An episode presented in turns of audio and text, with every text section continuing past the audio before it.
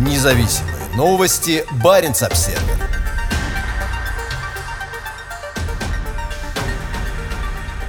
В восточном секторе российской Арктики идет масштабная геологоразведка.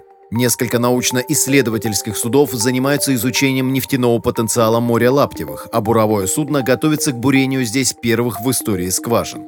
22 августа Бавинит вышел из Мурманска, взяв курс на удаленные районы Восточной Арктики. Одно из самых современных геолого-разведочных российских судов пробурит первые в истории скважины в море Лаптевых. Как сообщает Роснефть, в этих мелководных районах еще не бурили, а керн из нескольких скважин поможет создать геологическую модель региона и определить его нефтегазовый потенциал. В море Лаптевых у Роснефти четыре крупных лицензионных участка – Хатангский, Усть-Улинекский, Притаймырский и Усть-Ленинский районы, а также крупный участок, простирающийся к северу от Новосибирских островов Восточно-Сибирское море. Бавинит был построен в 1986 году в Финляндии и недавно прошел серьезную модернизацию, позволяющую судну работать на самых северных участках российского арктического шельфа. Его эксплуатирует мурманская компания АМИГ, входящая в структуру принадлежащей государству геолого-разведочной компании «Росгеология». В 2020 году судно занималось бурением в северной части Карского моря, а в этом году уже пробурило пять скважин на лицензионных участках «Газпрома» в Баренцевом и Карском морях.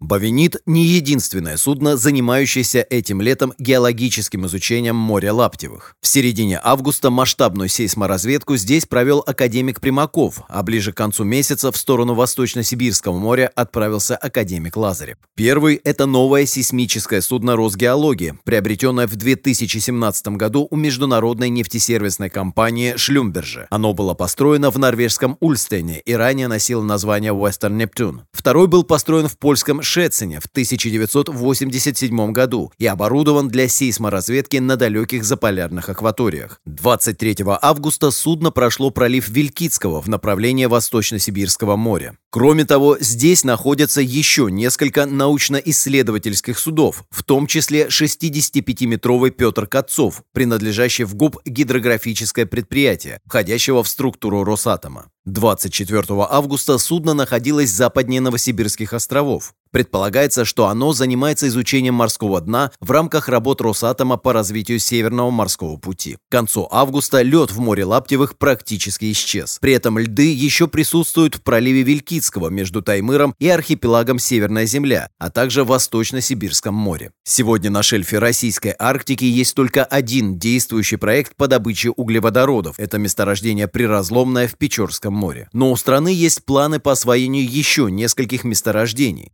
В августе 2021 года самоподъемная буровая установка Perro Negro 8 начала бурение на геофизическом месторождении в Обской губе, а другая СПБУ, арктическая, пробурила скважину на Скуратовском месторождении к северу от полуострова Ямал. Помимо них есть еще полупогружная буровая установка «Северное сияние», которая этой осенью будет бурить в Карском море, возможно, на тех же участках, где недавно работал Бавинит. Независимые новости. Барин обседный.